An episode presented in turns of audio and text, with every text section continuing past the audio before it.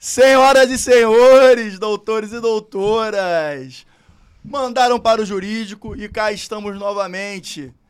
Esse é o Manda para o Jurídico Podcast, o seu podcast que desjuridica o juridiquês. Eu sou o Rodrigo Ávila e estou aqui muitíssimo bem acompanhado de Pedro e Regina e Natália Dias. Como vão?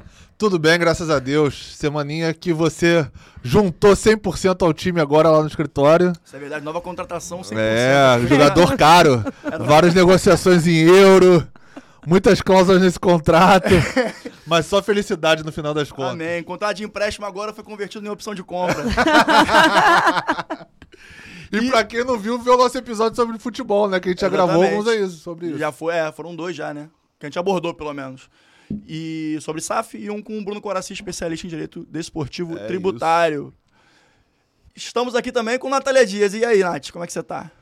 Muito bem, gente. Se sobreviver essa semana, eu sobrevivo a qualquer coisa, assim. Eu tô fazendo tudo ao mesmo tempo. Não à toa, estamos aqui patrocinados com Energético. Energéticos. Monster. Monster Energy. É isso, gente. Só assim, gente. É só assim que uma advogada, noiva, pessoa que está se mudando, sobrevive. É a única forma. Essa questão de mudança, eu vou fazer um curso pra você, pra você entender como é que é mudança, Gente, reforma. Eu vou dizer, Tá, eu olha sou só. mais que mestre de obra engenheiro. Eu vou falar sou uma coisa. A câmera desliga e o nosso assunto começa. O Pedro falando mal de obra e a gente chorando de rir, igual uns malucos, com todas as desgraças que esse cara passa. Ele tem que fazer um podcast sobre obra. Vocês não estão entendendo. Irmãos Vai ser obra. catártico. É. Pedro dizia que eu Obra. sou parecido, vai Pedro ser irmãos Obra. à obra. Cara, imagi- imagina uma pessoa que tinha nada pra fazer na pandemia e resolve fazer três ao mesmo tempo. Gente. Foi o que ele fez. Foi uma decisão inteligente? Acho que hoje em dia o Pedro ac- acredita que não.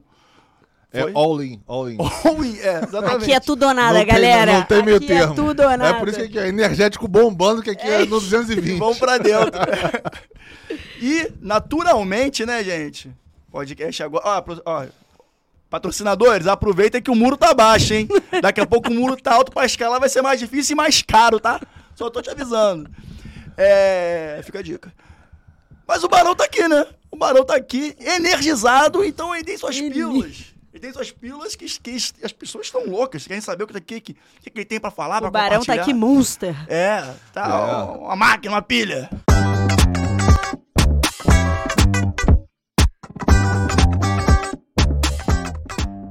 Então, seguindo esse conceito aí dos monstrinhos dentro de casa da gente, quem tem cachorro, eu tenho o meu labrador, minha labrador, né? Bagunça.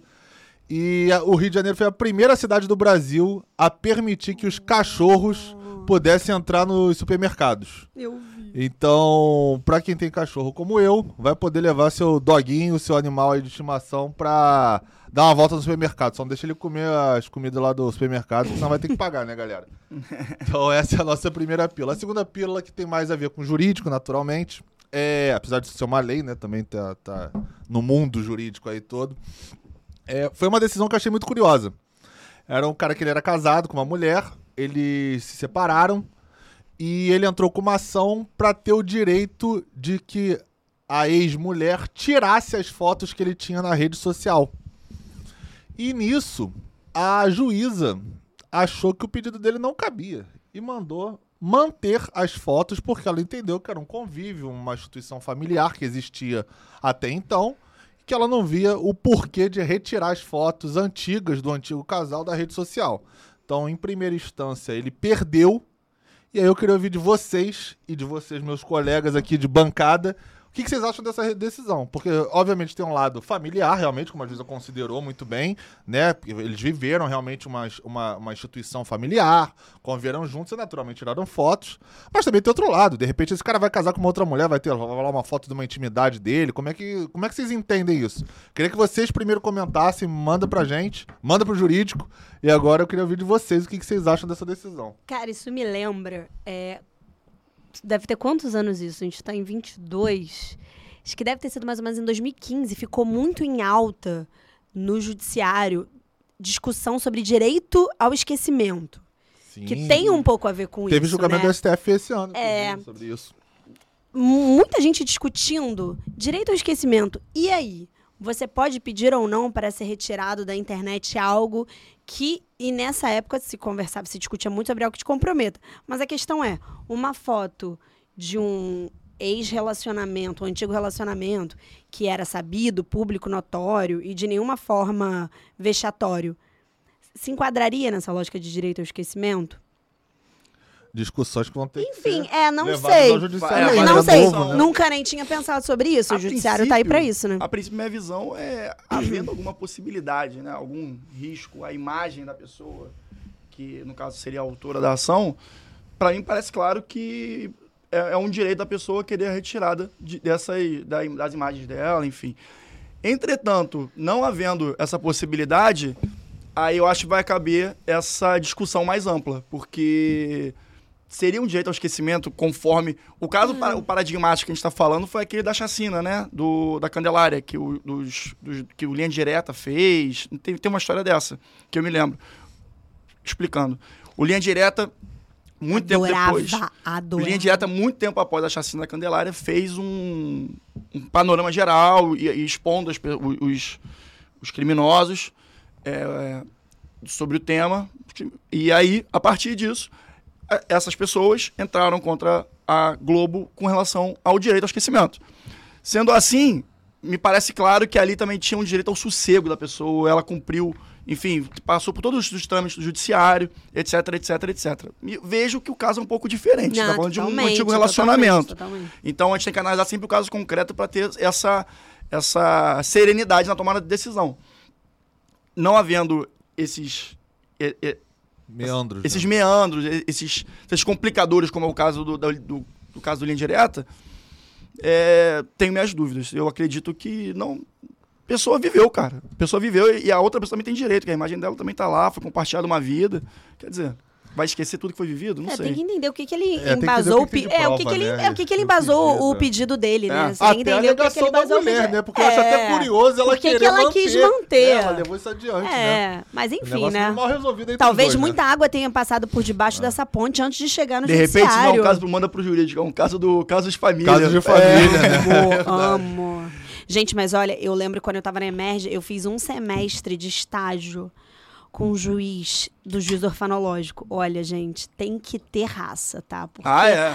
95% das demandas não são jurídicas, elas são questões familiares que você precisa resolver, assim. Brabo, Não, por isso que, brabo. e, e, principalmente em vara de família, em casos, em casos de família, Pedro, abre é, pra mim. a gente Minha unha não permite. Sua unha. A minha unha, hoje, a né? minha unha fake news, ela não permite, não pode abrir. Pô, tá bom, galera? é a cara do manda Que- pro jurídico, esse aqui, Cara. essa corzinha. É verdade. Gente, olha aqui. Pô, tailor made. O que eu tava falando, gente? Caso de família. É. Ah, que o- a, institui- a instituição dos que o CPC colocou do, da audiência de conciliação é, é, é muito, é muito importante para casos que envolvam esses tipos de demandas familiares, porque vai além do jurídico, né? Tem uma demanda ali psicológica que um- só um especialista, um conciliador pode tratar melhor, né? E Verdade. muitas vezes nem levar ao judiciário, que seria melhor ainda. Sim. E aí, bonitão, tem mais pelo ou não tem? Não, vambora. Vamos Mas vamos. pegando o gancho da última pílula do Pedro, estamos tratando de um ambiente digital, correto? E a gente conversou é, anteriormente com, sobre esses temas do digital e dessa vez a gente resolveu é, abordar o digital de uma maneira diferente. Não é falando o que está aparecendo, mas tá, a gente vai falar aqui o que está mudando por causa do digital. O direito é uma ciência pô, que não oficialmente existe desde que existem duas ou três pessoas no, no- mundo, né? E foi se desenvolvendo com o tempo. E agora, o advento e pô, a evolução constante do digital vem trazendo mudanças no direito também, e cada vez mais rápidas. Apesar do fato do direito ser uma ciência que se desenvolve lentamente. E esse é o nosso desafio. A gente falou isso no caso agora, Castanho, episódio 23, se não me engano. Uhum. É, Bom episódio. Bom episódio. 22? Rebequinha que me, me corrigiu. Rebequinha aqui, ó. Siga nas redes sociais. arroba manda pro jurídico.pdc no YouTube. Curte, comenta, Baluninha, compa Beguinho. curte, comenta, compartilha. Vai dar tudo certo, tá, gente? É, Já tá dando, já tá dando. já tá dando, amém. E, bom, dito isso, é, o que, que vocês pensam sobre esse cuidado que o advogado tem que ter com essas novas variáveis que o digital proporciona nas, nas áreas mais tradicionais do direito, como criminal, contratos, etc., civil? É, eu acho que o conteúdo que você vai expor na internet, ele não pode ir para um lado mais escrachado, mais vexatório, porque você acaba podendo esbarrar numa resolução da OAB, numa censura, algum tipo de medida que a OAB possa entender que aquilo não está condizente com a profissão. Eu acho que a OAB teve sim avanços na área digital, como ela fez as resoluções mais Perfeito. recentes durante a pandemia, que possibilitou a expansão no meio digital para os advogados mas ainda tem muito campo para trabalhar. Eu entendo que, como você muito, muito bem disse, são medidas que vão sendo gradativamente adotadas, verificadas pela OAB e ela tem que analisar a melhor forma como ela vai encaixar isso. A gente tem uma opinião aqui mais radical de vai tudo ou nada para o mundo digital, né? Mas eu acho que, de alguma forma, a OAB, como a, a- a- entre aspas, agência reguladora da advocacia, É. ela tem que também ter algum tipo de, olha, segura, porque a gente sabe que se deixar a Bangu vai ter nego aloprando Que vai ter de outdoor social. na Avenida É, das é, Américas é. é, brincadeira de escritório de Uma, da- uma das justificativas, inclusive, da OAB é essa. Você vai pegar escritórios muito grandes que vão poder, sei lá, anunciar no Jornal Nacional. Isso, Isso é não, vai ser, isso não vai ser justo com escritórios que não tem como anunciar em lugar nenhum. Então geraria uma, uma concorrência desleal nesse sentido. Então esse é um dos argumentos que a OAB usa para não liberar é, Perfeito. é, a, a advocacia como tem nos Estados Unidos. Nos Estados Unidos você paga lá o banner e vai fazer. Ele realmente faz. Segue o baile, né? Better Call Saul. Pode botar, enfim, comercial de novela, de jogo de futebol, pode botar em qualquer lugar.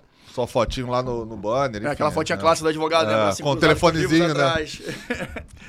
Cara, eu acho que a tecnologia associada a qualquer nicho, ela é um no turning back, assim, tipo, não não tem como, assim, você vai ter, você vai regular e você só que você vai ter que dançar conforme a música. Acho que não existe você imaginar que você vai conseguir conter o avanço tecnológico ou que você vai conseguir progredir profissionalmente e fazer interface na sua área sem a tecnologia, assim. Isso eu acho mu- muito difícil.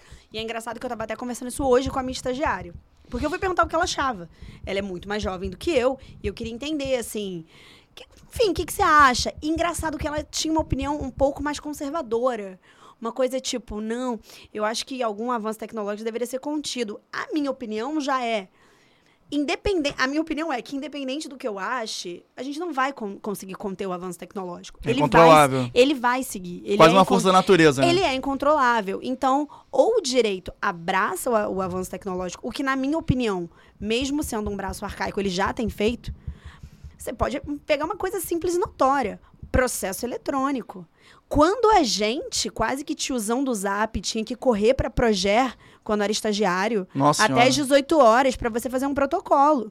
Hoje em dia, você, o com a pandemia, então isso acelerou de uma forma agressiva, despachar. agressiva Despacho. demais. Balcão virtual, né? Balcão Gente, o balcão, o balcão virtual é uma coisa excelente. Maravilhoso.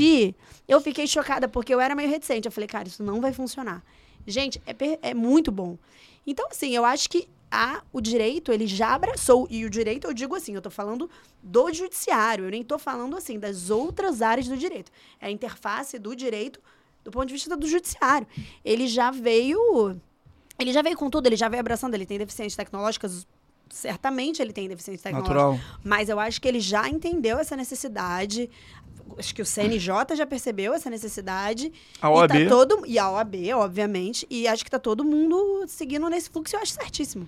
Eu acho que não tem outra alternativa. É porque é- é- seria muito desproporcional a gente ver todas as áreas de atuação de um advogado tendo atualizações e sendo, obriga sendo obrigadas a, a se atualizar e, o, e o, o órgão, a instituição pública que tem é, o poder de fazer a gestão, a gestão do judiciário no Brasil é continuar, digamos, arcaica, né? Não faz muito sentido. Uma coisa indo muito pra frente você continua parado, sem que, sem, sem que acompanhar proporcionalmente os avanços. Eu penso dessa forma. Não, tem uma, tem uma questão super legal, que é a Justiça 4.0, que é o CNJ junto com o PNUD, é, que é para um programa de desenvolvimento, ins- criando, desenvolvendo vários softwares de inteligência artificial que ajudam os tribunais de justiça a se desenvolverem muito melhor. Número um, você consegue enxugar a demanda repetitiva. Porque você consegue pegar aquilo que é orgânico e natural e trazer de uma forma muito mais rápida. Dois, você consegue fazer uma coisa que até hoje, até os próprios entes da federação não conseguem, integrar informação. Na- hoje em dia as coisas não são integradas. Demorou a, por exemplo, você pegar a Receita Federal como um, como um ente que integra informação. É verdade. As, as informações elas não são trocadas. tem vários softwares de inteligências artificiais tent- chegando nesse lugar. Você já vê vários, assim, execução fiscal, que é algo muito comum, e aí para você que está me vendo que não é advogado, é, você, você deixa de pagar um tributo, esse tributo ele é inscrito em dívida ativa, isso vira uma CDA, que é uma certidão de dívida ativa, e o Estado pode vir e te executar. Essas execuções, elas são muito padronizadas. Desde a maneira como o Estado faz para te executar, até a maneira como você, contribuinte, tem para se defender. Ele é uma ação muito cartesiana, fora algumas ações. O que, que o judiciário está fazendo, os TJs? Criando inteligências artificiais, que são softwares, para eles conseguirem fazer, como por exemplo esse nicho de execuções fiscais, serem muito mais céleres.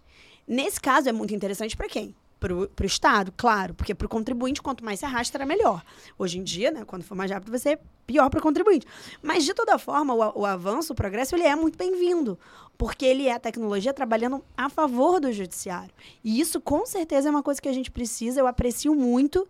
E eu espero que a gente ainda veja muita, muita mudança, muita revolução. E a gente só está falando do aspecto procedimental. A gente nem está falando da interface do direito numa hipótese de julgamento ou do avanço do direito em si na interface, como tipo smart contract, na interface com a Não, tecnologia. isso Tô aí é outra só- camada. Tô falando só assim, do, do aparato do judiciário se beneficiando da, da Exato. tecnologia. Eu queria, inclusive, até já entrar nessa, nessa pauta. A gente está falando de judiciário, enfim, do, do marketing digital da OAB, questões mais é, rotineiras, né, do, do, nosso, da- do nosso dia a dia. Mas, entrando na, na parte material, a gente já vê diversas é, mudanças, atualizações ou pontos que temos que observar na nossa atuação como advogados em função do crescimento digital cada vez maior. Eu imagino, eu imagino, não, tenho certeza, que os contratos que todos nós elaboramos aqui na nossa vida são é, os primeiros são diferentes dos que estão hoje em dia. Porque quando eu entrei na faculdade, eu não tinha WhatsApp. Está falando de 2012. 2012? 2012 não tinha WhatsApp. Eu não tinha WhatsApp. Não, mas já tinha WhatsApp, né? Ah, mas estava muito embrionário ainda, não era um, um boom. Aí, sei lá, em 2012, março, eu comprei. É, eu baixei, né?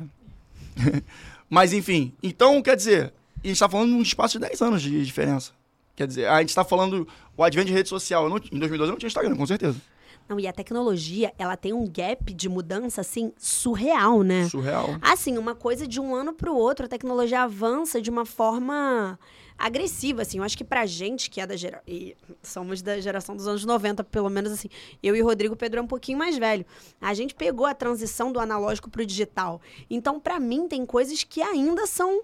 São, são assim, caramba, é, é tudo 100% digital. Inclusive a linguagem, cara, porque é, é, eu, eu, a gente tá- eu tenho 30 anos, a gente tá começando a ficar um pouco. a ver outras gerações aparecendo, né? Com alguma voz, assim, né? Pessoas com 18, 20, 21. Ele fala isso, a lágrima escorre, né? É, não, a minha síndrome de Peter Pan é é, complicado. É uma coisa complicada. Mas enfim, cara, TikTok. Rodrigo 30 é o novo 20, relaxa. não, isso é verdade. Eu, É. eu tenho que acreditar nisso. Relaxa. É, cara, o TikTok. O TikTok é uma coisa que a gente tá vendo agora acontecer e pra essa Sim. molecada que tem, sei lá, 18, 20 anos, é totalmente diferente. E aí aquela questão, a gente tem que tomar uma decisão nesse momento. Nós vamos ser os advogados, aqueles tradicionais que vão ficar falando que essas coisas não dão certo? Ou vamos ser os caras que vão, cara, vamos dar uma olhada nisso aqui. Não, como Ter, ter a humildade de ver, cara, isso aqui pode ser alguma coisa. Se tá dando certo assim, por que a gente não pode adaptar e trazer isso para a advocacia? Eu tô falando de TikTok, eu não posso falar de qualquer, qualquer outra nova Não, modernidade que possa estar aparecendo. O podcast que a gente está fazendo aqui agora, pré-pandemia, sei lá, tinham dois, três no Brasil. Quantos tem hoje em dia? Sim, não. Né? Que isso, é. Podcast jurídico, tem um monte de podcast jurídico. Enfim. Mas aí, voltando à parte da atuação. A própria parte contenciosa, cara. Hoje em dia tem diversos. é, esse tema que você estava falando foi uma questão, de, uma, uma questão contenciosa em ambiente digital. Sim. De exposição de imagem, de o caso da Clara Castanho, pô, nem se fala, né? É. E o advogado que não estiver observando isso, é, é- é, assim, pode, tá- pode ser até um pouco forte, mas está fadado ao ostracismo profissional. É, eu participei da Lotec Innovation Day que teve em São Paulo. É verdade. E uma, e uma, uma, uma das pautas. Eles começaram, na verdade, é, o presidente da Starce e da B2L, falando que, por exemplo, a B2L era uma, era, era uma associação lá que tinha no começo meia dúzia de, de pessoas cadastradas, porque era um negócio. Meio que no abstrato, As não pessoas não sabia muito bem como é que direito é, ainda. como é que eu posso me encaixar ali dentro. Tem que ser muito que que vanguardista aquilo- pra ter esse é, olhar, né? que que, como é que aquilo pode me prospectar de certa forma, né? Ou me ajudar ali internamente no meu escritório, numa empresa.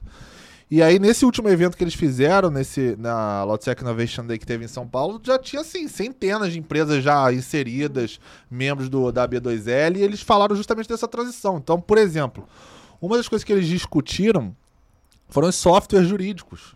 Na nossa época, pra quem é da nossa geração aí, sabe que você pagava recorte. O cara vinha com um jornalzinho da publicação, entregava no seu escritório ali que era a publicação. Loucura, né? Hoje em dia você já recebe pela internet, você já tem esses softwares que você já programa o seu processo e Push. você recebe pelo push. Não, software de gestão, que eu tenho de de gente gestão, no LinkedIn sim. que me manda mensagem no LinkedIn, essas Nossa, mensagens assim dia, programadas, todo né? dia. Todo programadas, dia te oferecendo de- os mais diversos softwares É jurídicos, assim, pra você conseguir é, organizar, seja o seu escritório ou o seu departamento. Sim, caso. sim. Esse E nicho de tecnologia jurídica é, uma- é algo que eu acho que está muito embrionário ainda e tem muito espaço para crescimento. Tem muito espaço pra Mas- crescer, mas, já tem muita gente. mas é o que É. você falou. É, É. assusta- assustador não, porque isso a gente já vinha em outras áreas ou em outros setores.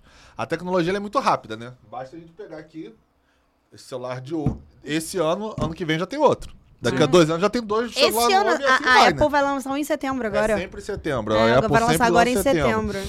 Então, assim, todo ano lança. Computador, mesma coisa. Notebook. É, Hoje em dia, celular é um computador, né? Querendo ou É, não. com certeza. Então, assim, é, é, essas inovações, antigamente o que a gente via muito isso era a televisão, né?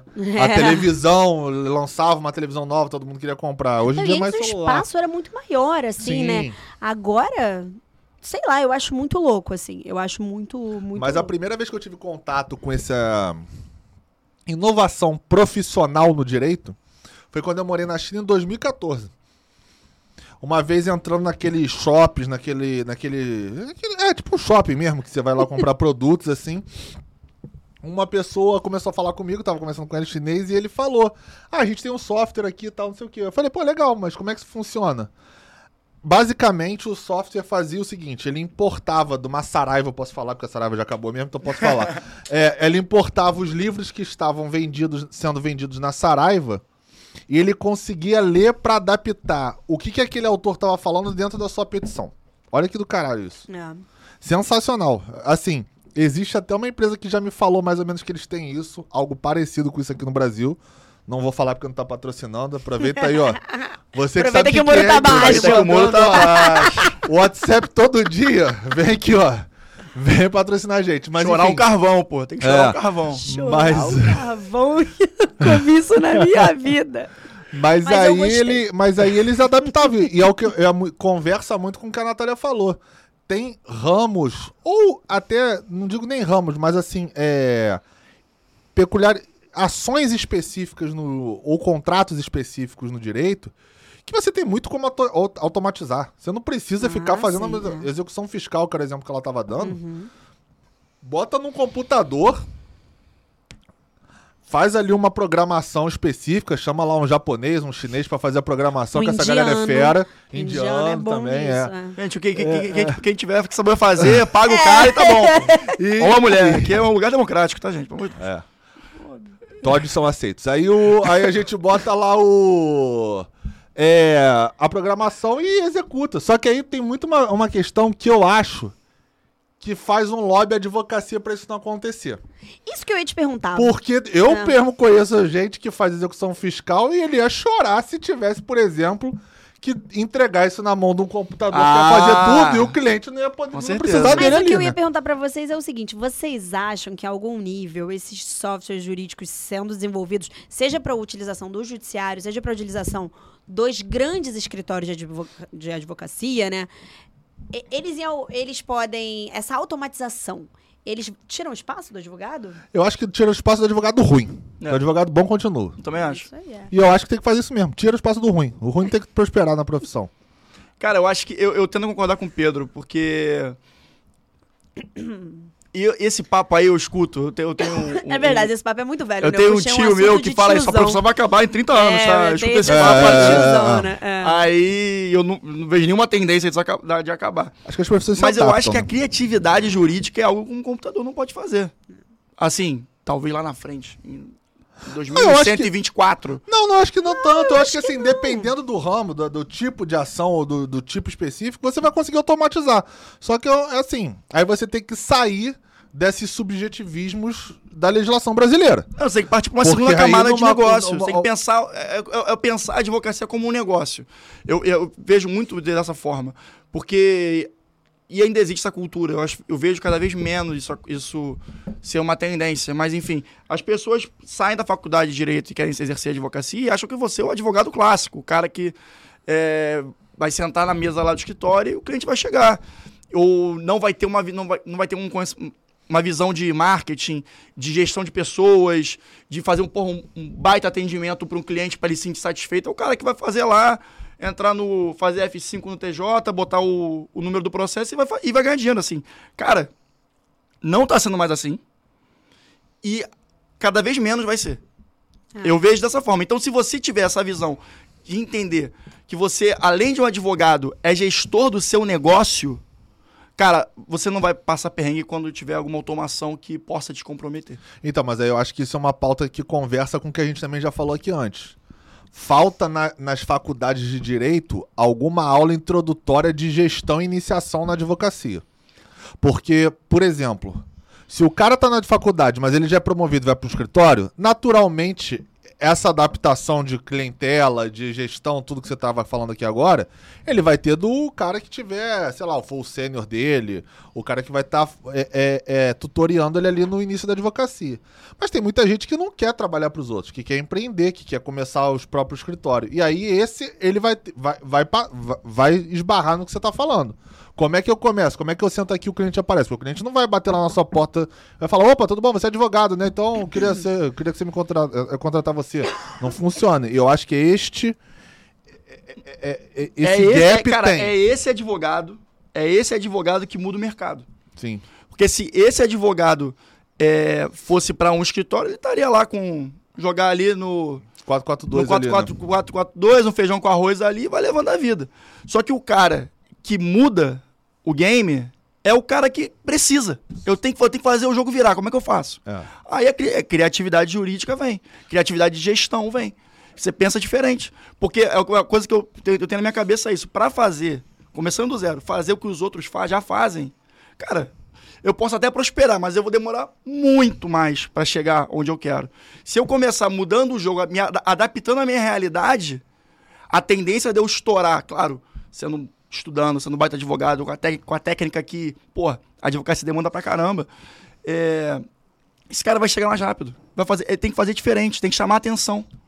É, e a gente tem até um exemplo que a gente trouxe aqui, né? A Carol Coutinho que trabalhou muito bem. Começou nesse mundo Perfeito. digital, Instagram e tal. dúvida. E ela fez, saiu, assim, a gente, ela contou a trajetória. Quem quiser também assiste aí o episódio com a Carol Coutinho. E aí a trajetória dela, ela fala que ela acabou migrando pra esse ramo Uhum. digital. Então, isso- por exemplo, isso é uma coisa que você não tem na internet. Foi ela ali, vamos dizer, empreendeu nesse sentido, né? Sim. Então, e prosperou, tá muito bem e tal. Então, eu acho que falta, eu acho que pessoas assim que trazem o novo pra advocacia, Game changer. é o, o- esse turning point, eu acho que ele podia eh, podia ter alguma aula específica sobre isso nas faculdades, Pra falar, olha só, você não é obrigado a seguir o tradicional. Tenta fazer alguma coisinha diferente, traz alguma coisinha Eu diferente. não sei até que ponto é, isso vai, vai bater muito com aquilo que a gente conversou lá atrás, né? É, você pode ter uma aula de gestão, uma aula de marketing jurídico, mas nada como a necessidade para o homem, Ah, para é ele, pra esse é o ele meu se, ponto. se mexer. Gente, Entendeu? desculpa, eu tô uma sinusite. Mas eu não Relaxa. sei o quão efetivo é.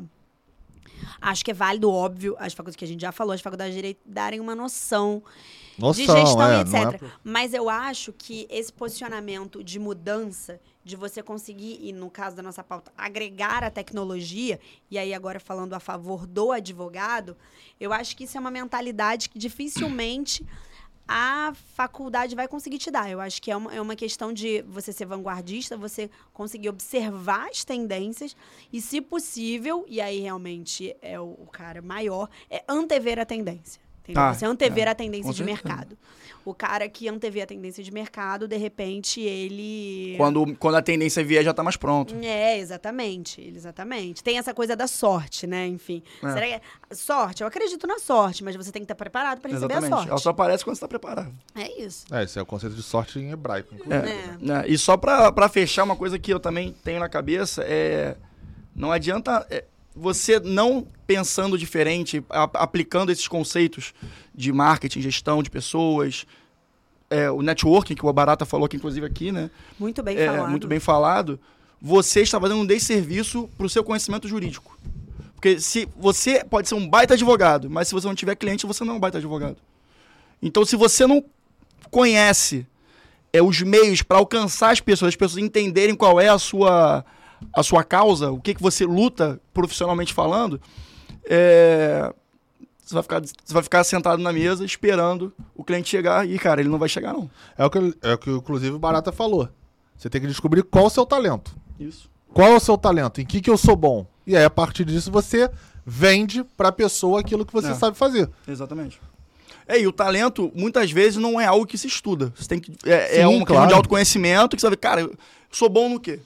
Ah, eu sou bom, eu sou muito bom em estudar. Então, cara, você vai ter que ser o técnico, o cara que vai saber tudo, mas vai precisar de um cara pra ser o seu. Camisa 10. o seu camisa 10. Vai fazer, pra fazer o, o, o escritório brilhar, vai ter que precisar, vai precisar de um rosto. Por exemplo. E pegando esse gancho, é, hoje em dia, uma coisa que é legal e que a internet dá, é que, é, que é muito interessante, você amplia muito o seu mercado geograficamente. Eu, Natália, se quiser ser Ô, vendedora pô, de qualquer coisa, eu não me restringo ao estado do Rio de Janeiro. Eu posso vender para o mundo inteiro. Onde isso agrega na tecnologia? Tudo hoje em dia é um infoproduto, porque é algo que você vende dentro da internet. E isso é uma questão in- interessante, tanto para quem é empresário e está começando, quanto para quem quer advogado e quer assessorar essa pessoa. Então, são dois pontos que precisam se conectar. Sem dúvida nenhuma. Então é, se você é um infoprodutor, seja se você vende conteúdo, ou seja, ou se você vende seu serviço, mentoria, é, enfim, essas, essas coisas que estão fazendo agora. O produto mesmo, você- uma loja de roupa. ou se você vende um produto. É muito importante que você agrega tecnologia ao seu negócio, mas que você saiba de que forma fazer isso. Então, assim, é, se você é um infoprodutor, você também precisa ter uma constituição de uma pessoa jurídica. Você também tem que ter um tipo societário adequado ao que você faz. Você também precisa emitir nota fiscal. Enquadramento tributário. Você tudo. também precisa tributar de acordo com o que você faz. Se você vende um serviço, se você vende uma mercadoria, num ponto você vai incidir ISS, que é o imposto que incide sobre circulação de serviço, um ponto você vai incidir sobre mercadoria, que é o ICMS. Então, você pega o desenvolvimento tecnológico, o que grandes empresários que têm talentos naturais ou que podem, ou que podem se desenvolver, ou que podem ver a tendência de mercado e falar, opa, deixa eu entrar nessa também, vai agregar tecnologia e o quanto o direito que já existe, que é sedimentado, ele serve de arcabouço para isso. Porque tipo societário, ele existe, ele tem que ser utilizado. Tributação é a base da lógica do nosso Estado, você precisa Uhum. incidir tributo para o Estado arrecadar. Isso não vai mudar, não tem nenhuma tendência de mudar. Então, por mais que a gente esteja falando de tecnologia e que a gente utilize a tecnologia a nosso favor, a gente nunca pode esquecer que, por hora, os conceitos jurídicos, eles se mantêm e têm que ser utilizados para dar segurança jurídica para quem está se beneficiando dessa Exatamente. tecnologia. Utilizando, seja qual for, uma rede social, uma nova forma de se promover. É, vender, vender curso na internet é uma boa, é maravilhoso, todo mundo está fazendo. Muito bom. Tomara que todo mundo se dê muito bem, seja quem está aprendendo quanto quem está vendendo. Isso é uma relação jurídica.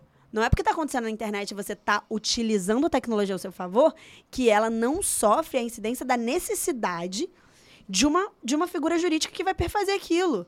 Desde a constituição da pessoa jurídica até a tributação que você vai ter que fazer. O advogado tem que ser um facilitador para o empresário. Gente, só uma observação. Perdoa a minha voz, tá? Que eu tô assim com a voz de Você aguatirica. tá traumatizada, mas tá Cara, você não tem noção. Eu fiz uma reunião essa semana que foi assim, não, me desculpa. Quem tá me vendo e fez reunião comigo sabe, segunda-feira foi horrível. Mas pode falar. O- então, o que eu vejo, a função do advogado, principalmente pro, pro empreendedor, né? É, o empresário, ele tem que ser um facilitador dos negócios. Ele tem que pegar o caso concreto é, que, enfim, o empreendedor, o empreendedor a empreendedora está inserido e fazer com que o cara tenha o melhor enquadramento jurídico, tributário, etc, etc, etc, para com que ele não tenha nenhum problema lá na frente, que é, o tal da, é a tal da segurança jurídica que a gente tanto fala. Sendo assim, é, não não pensar, você como empreendedor, você não pensar num jurídico, numa constituição jurídica é, bem sedimentada no teu negócio, você está indo contra o teu próprio negócio, cara. Você está dificultando, porque lá na frente, cara, a conta chega, entendeu? Então, eu até respondi no, no Instagram um, um papo sobre isso. Não adianta empurrar com a barriga certas demandas jurídicas, porque lá na frente vai vir, vai vir mais caro, cara. Então, contrata, resolve a parada logo, porque é melhor para você. Tô te falando, a gente já viu diversos casos em que a pessoa foi empurrando com a barriga, empurrando com a barriga, empurrando com a barriga. E quando bateu, quando explodiu, cara, o cara teve cara que fechou o negócio já, gente. Entendeu? Atenção a isso, é muito importante, Pedro.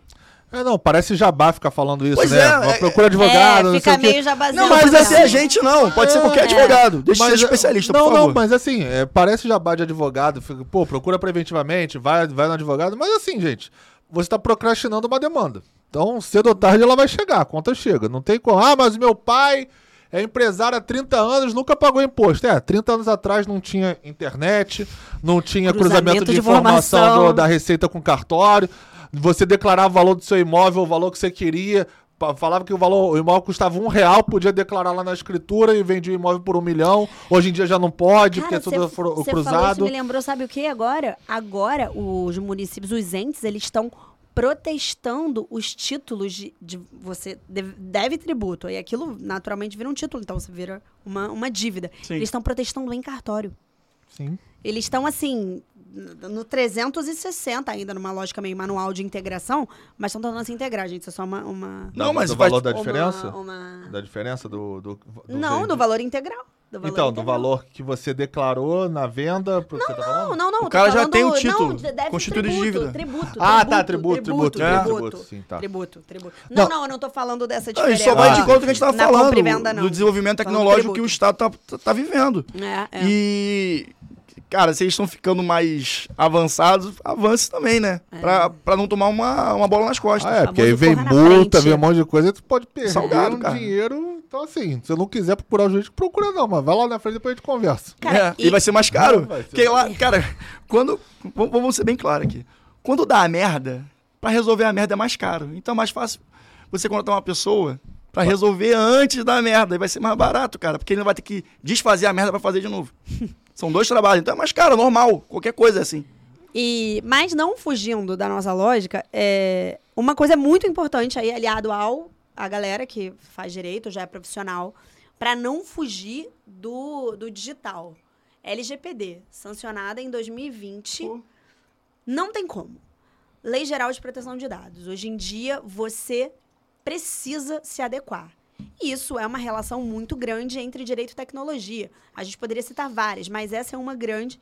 A, a NPD, que é a agência nacional que, que tem poder coercitivo sobre o não cumprimento da LGPD, ela já está atuando. E é muito importante, todas as empresas precisam fazer isso. No caso da Clara Castanho, a gente falou um pouco sobre isso também. Uhum. Isso, isso se relaciona com vários aspectos. Você se relaciona com, a gente falou de infoproduto. Sim. Você pega o desenvolvimento de produtos. Então, sei lá, é, Matec hoje em dia, que é o marketing aliado ao desenvolvimento de produtos tecnológicos, né? Que seria esse infoproduto. Cara, quando a gente importou essa lei da Europa, Uhum. na lei da Europa, na lei europeia, né? Ela tem, ela fala especificamente do privacy by design, que é você conseguir já criar um produto em que ele já esteja, em, que- em que naturalmente ele já esteja todo suportado pela proteção de dados, todo o curso dele. Aqui a nossa lei, ela não tem isso expressamente, mas isso já pegou, porque o infoproduto hoje em dia, ele é tão o, o, o ouro de mina atural, a- natural, porque ele é escalável, É. muito facilmente escalável, Exato. Que todo mundo já está começando a falar sobre isso. Então, é obviamente que você desenvolve. Um advogado não é um desenvolvedor de produto, mas um advogado ele é o assessor. É até ele que vão chegar para ele conseguir dizer se aquilo está ou não, se aquele desenvolvimento de produto está sendo ou não acobertado pela Lei Geral de Proteção de Dados, se você está fazendo ou não o caminho correto da proteção de dados. Então, cara, muito bom caminho, entendeu? Muito bom caminho. É, vazamento de dados hoje em dia é uma, uma das coisas que as empresas não querem. Não querem por quê? Porque custa caro e porque a exposição é muito negativa. Demais. Muito o negativa. Compliance, hoje em dia os compliance são. Gente, são... foi. Foi, foi. Ok, vamos. Mas daqui a pouco ele volta, daqui a pouco ele volta. É, o- é, caramba, compliance hoje em dia, cara, tem setores enormes de compliance especializados só nessa questão digital. Que. eu- O que aconteceu? Eu não sei. Deixa, deixa, daqui a pouco ele volta. Tá, tu corta aí, depois a gente vai, vai- a gente vai tocando. Não, e o que a Nath falou faz muito sentido. É. Porra, Natália. Desculpa. Vamos. É, o, que, o que a Nath- o que a Nath falou faz muito sentido, porque hoje em dia a gente vê empresas, a Nath, que pô, é, milita na área corporativa, sabe melhor de qualquer um aqui na mesa, é, a instituição de setores de compliance digital que Controles internos que você... são órgãos, hoje em dia, É. fundamentais dentro da- das lógicas corporativas que não existe outra possibilidade. Inclusive, é, isso começou muito, acredito eu, com o boom das startups, né? Que elas, por, por grande maioria, Uhum. se não for por obviedade, são da área tecnológica, né? Tem- Existem vários aqui no Brasil, a gente pode falar vários, iFood, Rappi, é, o Uber que veio ao Brasil, tem um monte. Enfim, a gente não precisa ficar alongando isso, os exemplos. É, que foram catalisadoras desse processo na área, né? Eu acredito que não vai ter, é, não existe outra resposta diferente disso, né? A origem veio com o boom das startups, né? Cara, eu, eu acho que sim, porque assim, você pega um formato de empresa que sai do tradicionalismo. Inclusive, a gente pode até comentar. Cara, é um bom episódio que acabou de me ocorrer.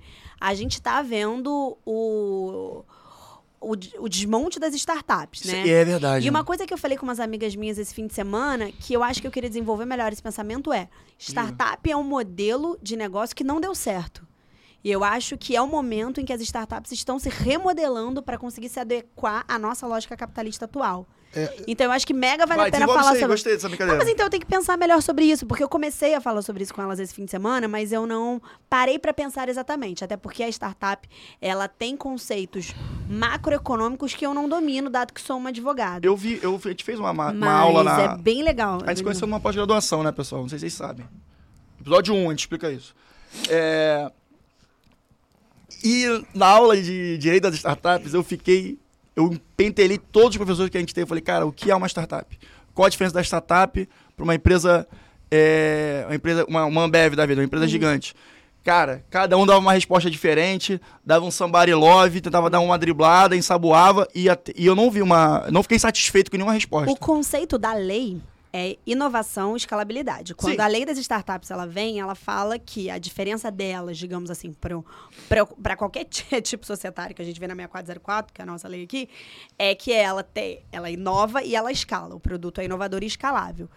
Hum. Isso eu acho que de alguma forma caiu por terra, porque no nosso caminhar, todos os produtos vão sendo inovadores, até porque todos os produtos vão criando interfaces tecnológicas, E, que é exatamente e o que a qualquer tá melhoria falando. de distribuição é escalável. É escalável, exatamente. É isso que a gente está é falando ponto. também. A tecnologia torna tudo muito mais facilmente escalável. Mas o meu ponto não é nem é, sobre é, o, a base do negócio. Meu ponto é sobre como se relaciona o negócio. A startup ela tem uma outra lógica. A startup ela cria muita gordura, queima muita gordura, Sim. é, estende o break-even dela para você poder ficar gastando mais que você tem por muito tempo. Você cria muitas áreas.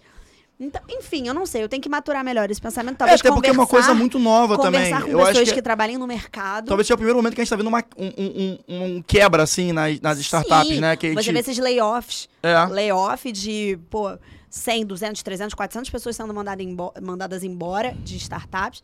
Eu acho que... Não sei. Eu falei essa frase, eu tô repetindo aqui, então, enfim, tô até dando minha cara, de alguma forma. Não elaborei ainda muito esse pensamento, mas eu acho que o modelo de startup é um modelo que não deu certo assim como ele é e que ele está sendo remodelado.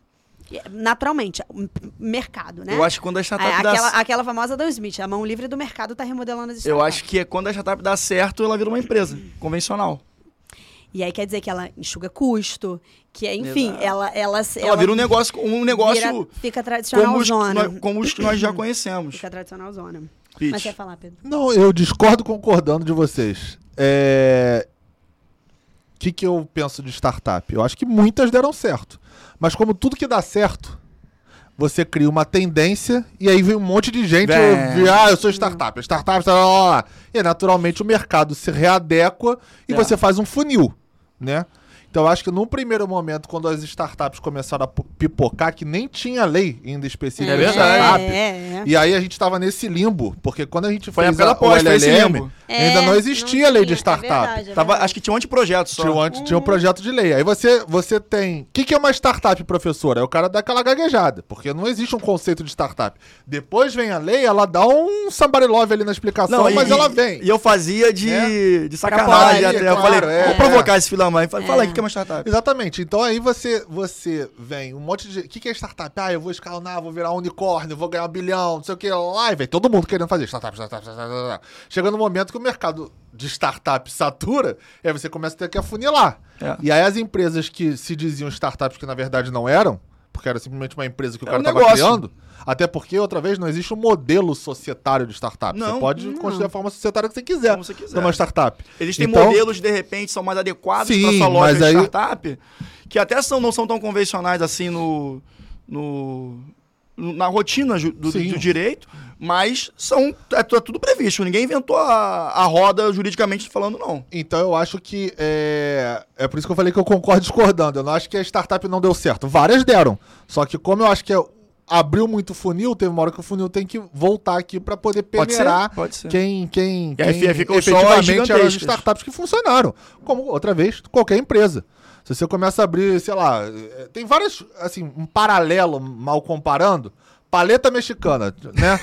Todo mundo abria a paleta mexicana, dava muito certo, dava muito certo. De repente some. Por quê? Porque o mercado começa a ver o que, que é de É, oferta e de demanda, Paleta entendeu? era fogo, né? É, cerveja artesanal, hambúrguer artesanal, É. são coisas que começa todo mundo a ver que tem um sucesso, aí vai todo mundo cri- criando. Hambúrguer artesanal, hambúrguer artesanal. Tem um momento verdade. que o mercado começa a funilar outra vez. Então, eu É, acho mas acho que que a- sta- Só que assim, startup é uma sociedade, é, É, não, diferente, é, né? mas é porque eu acho que é pra mal, dif- por isso que eu falei que é mal comparando. A diferença é Mas- que é, quando a gente fala de startup, a gente não tá falando de um produto. Sim, por A isso- gente tá falando de uma forma que você se coloca no mercado, entendeu? Eu acho aí que tem muito é. Mas- por que umas deram certo, outras não? Várias não deram certo. Uber não dá lucro até hoje. A Amazon demorou 10 anos pra dar lucro. Então você tem que ter muita grana atrás de você te segurando.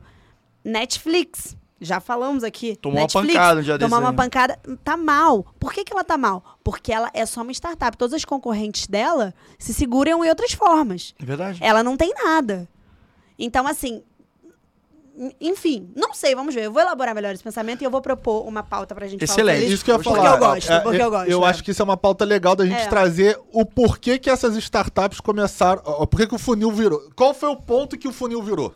É. Eu acho que isso é uma coisa que a gente pode, pode até estudar mesmo. É, assim, fazer até uma uma, uma análise temporal, porque uma- pela pandemia, É, etc. não, e uma coisa tá interessante, de repente. é, Não, não, é isso mesmo, é isso É. mesmo. Eu acho que, assim, na pandemia, várias startups surgiram. É. E agora, com entre a- muitas aspas, né, o término da pandemia, várias estão sumindo, né? Sim. Então, por- qu- qual foi o turning point disso? Será que a pandemia tem um braço muito forte nisso? Será que era um movimento natural do avanço tecnológico? Hum, acho que é uma coisa que a gente tem que Aprofundar. analisar, aprofundar De melhor repente, o mercado. trazer até alguém do mercado. Uma remodelação de, de, de, de negócio, de tipo de negócio, cara, eu acho muito legal trazer alguém do mercado, assim, Com falar certeza. sobre. Ou alguém que trabalhe no mercado financeiro analisando empresas, ou, por exemplo, alguém que trabalhe. Cava, cavando o maridão, área- hein? Tá cavando, tá cavando o maridão. Já encontrei ele ali fora, tá cavando, tá cavando. Tá, Ele tá tá, aqui? tá aí, tá aí. Esse, esse cara é mais citado que nós mesmos aqui. Es- es- Espero que não, for- não seja surpresa, né? Se for, acabei de Não, estragar. gente, é combinado. Poxa vida, vai me buscar aqui no trabalho. Poxa, que fofo. Fofão, fofão. Fofo. É... Casamento do ano, hein? 2023, hein? Todo mundo convidado. Todo mundo convidado. Quem tá inscrito no canal Não, tá gente. convidado. Só botar, só botar lá a hashtag MPJ10, chega lá. MPJ10, eu tô lá. A gente só precisa de mais uns 10 patrocinadores aqui pra gente conseguir abrir esse casamento assim, desse jeito. Mas, Mas- enfim, a gente fala tanto que a gente vai ter ideia do próximo podcast. Exatamente, fez até um brainstorm aqui no É podcast. isso aí, é isso Mas só pra arredondar, cara, é, pra finalizar, acho que um tema que, assim, é, é a nosso, nosso dia a dia, então acho que eu, eu me sinto quase na obrigação de abordar essa incidência do digital na nossa área, que é a parte contratual. Uhum. É, a gente, eu e Pedro e a Nath também, em va- várias conversas e algumas, uns projetos juntos já, a gente já tem que ter essa visão de digital, porque, por exemplo, direito de imagem. Direito de imagem hoje em dia a gente não se limita só a, uma, a, a- a televisão, a gente está pensando já em, pô, em TikTok. É, entendeu? Em. Instagram. Streaming, né? Streaming. É, tem diversas. é, Isso é um. é, Isso é, a gente tá, tá falando de um ponto do contrato. Entendeu? Sim. Um capítulo, talvez. Podcast. Um podcast. É, claro. É, então, ter esse cuidado. LGPD, todos os É, contratos é, agora têm que ter previsão de Perfeito. lei, de você ter cuidado com a transmissão de dados sensíveis. enfim. Exatamente. Então, é, esse é só um, um, um ponto, né? Um- um- uma área que a gente atua muito, que a gente tem essa incidência. Mas eu queria saber de vocês aí o que vocês já tiveram de desafio dentro do, da, da, da atua- Desculpa, fiquei longe do microfone. dentro da atuação de vocês aí com a questão digital, na, especificamente na parte de contratos, que eu acho que, como a gente trabalha muito com advogados e empreendedores aqui na nossa conversa, pode ser um heads up para eles.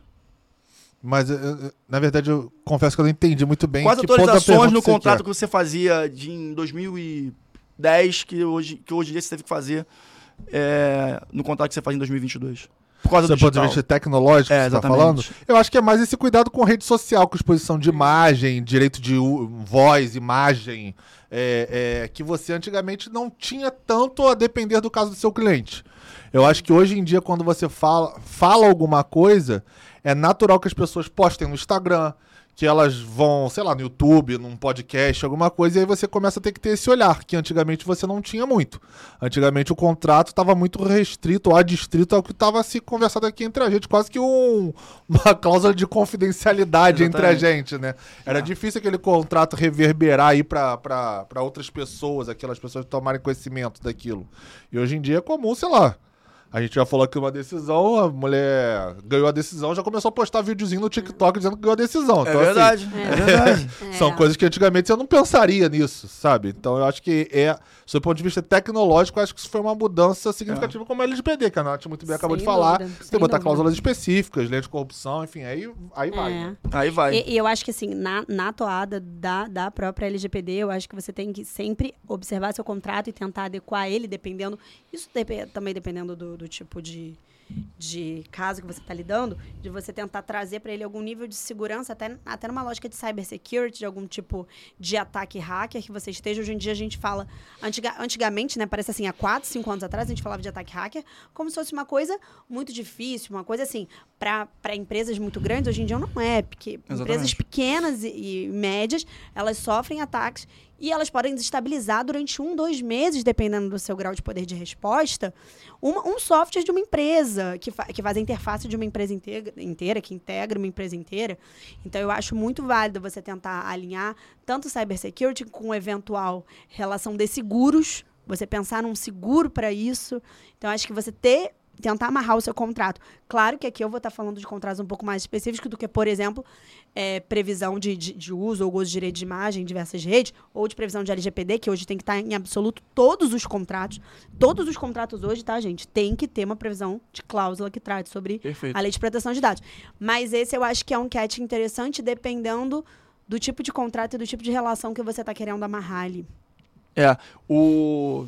Eu tava lembrando aqui, se até o Instagram já sofreu ataque hacker, né? É, imagina, uma Imagina empresa um, de um tecnologia. negócio pequeno, né? É. É, então, não, quer e dizer... bagunça teu negócio. Assim, uma amiga minha Totalmente. estava me falando que a empresa dela sofreu um ataque hacker e que ele estava um mês aos trancos e barrancos tentando restabelecer o sistema. O trabalho ficou caótico durante um mês. Você imagina o prejuízo que uma empresa não sofre em ficar um mês com o seu trabalho é, totalmente comprometido. Gente, do nosso ramo, STJ, né? STJ, foi sofreu, o hackeado. STJ, é verdade, bem lembrado, O cara. STJ foi hackeado, ficou lá fora do ar e nego desesperado se o processo vai sumir, o que vai acontecer, ninguém sabia, né? Loucura, Ninguém sabia. Loucura. Complicado. E aí afeta também, né? Nós, nós, nós pobres advogados que vivemos à base de Monster, que vamos trabalhando arduamente.